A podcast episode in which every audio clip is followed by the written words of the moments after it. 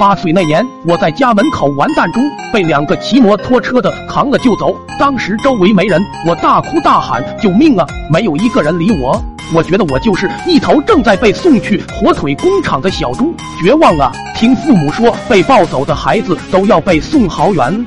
此时抱孩子两人把我夹在摩托车中间，这两个大头盔把我小脑袋顶得像乒乓球一样，当当的来回碰撞。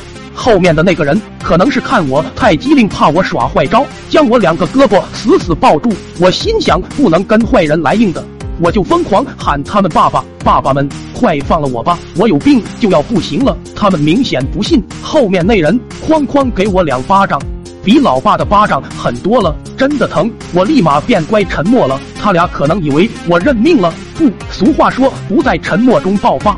就在沉默中使坏，后面的人突然大叫：“我去！这小子在窜翔，弄我一裤子都是。”那时我屁股上长疮，所以穿了开口裤。前面的人不一会也大叫：“怪不得我后腚这么暖和，这马上都要到裤腿了。”我一副无辜状，一边欣赏沿途的风景，一边嘟着小嘴继续一泻千里，时不时还吹个口哨。后面那个人摸了摸裤子，一手的翔。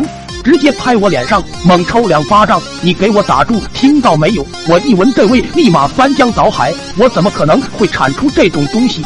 以后还会有女孩子喜欢我吗？这种悲伤反而有意外收获，那就是窜得更猛。他俩彻底慌了，摩托车已经开始晃晃悠悠，方向不稳。后面那个人也已经撒开手，开始弄身上的翔，不再束缚我。我看路边有个小草堆。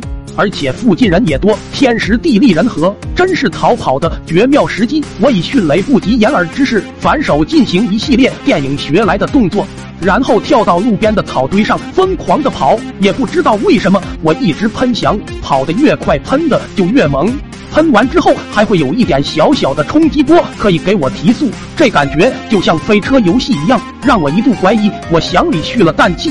所到之处没有不让路的，没人能承受住我的这个胃。最后我被一个老爷爷拽住，捂着鼻子问情况，我瞬间大哭，把经过说了一遍。老爷爷立马掏出手机，等坏人被抓走之后，我情绪才稳定下来，想也止住了。爸妈赶来时，我脸上液体也从最开始的面膜状凝固的变成了一个面具，用手直接硬抠，非常的疼。还是老妈有办法。回家后用卸妆水给慢慢泡开，打那以后我就白了不少，被村里小伙伴称为玉面小蛟龙，成了街上最靓的仔。